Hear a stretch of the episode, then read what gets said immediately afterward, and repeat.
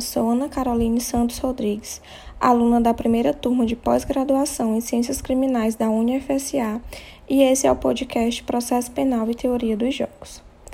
Em todos os tipos de jogos é necessário estudar situações estratégicas onde jogadores escolhem diferentes ações na tentativa de melhorar seu retorno.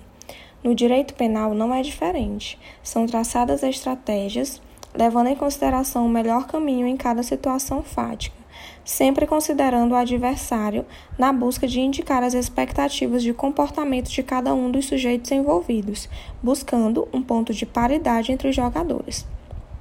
No direito penal, a teoria dos jogos baseia-se em todo tipo de informação que possa ser utilizada para planejar uma defesa ou uma acusação. É importante ter conhecimento sobre quais foram suas decisões passadas em casos semelhantes para situar a estratégia no contexto do jogo processual penal singularizado.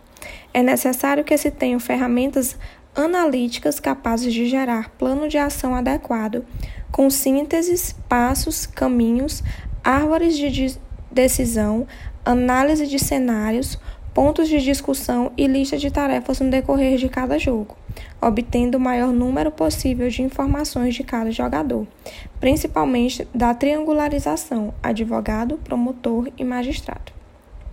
O preceito penal primário é o que acontece enquanto o acusado é o autor da conduta. A instrução probatória deverá convergir para o que fez o acusado em um contexto fático e temporal pré-determinado.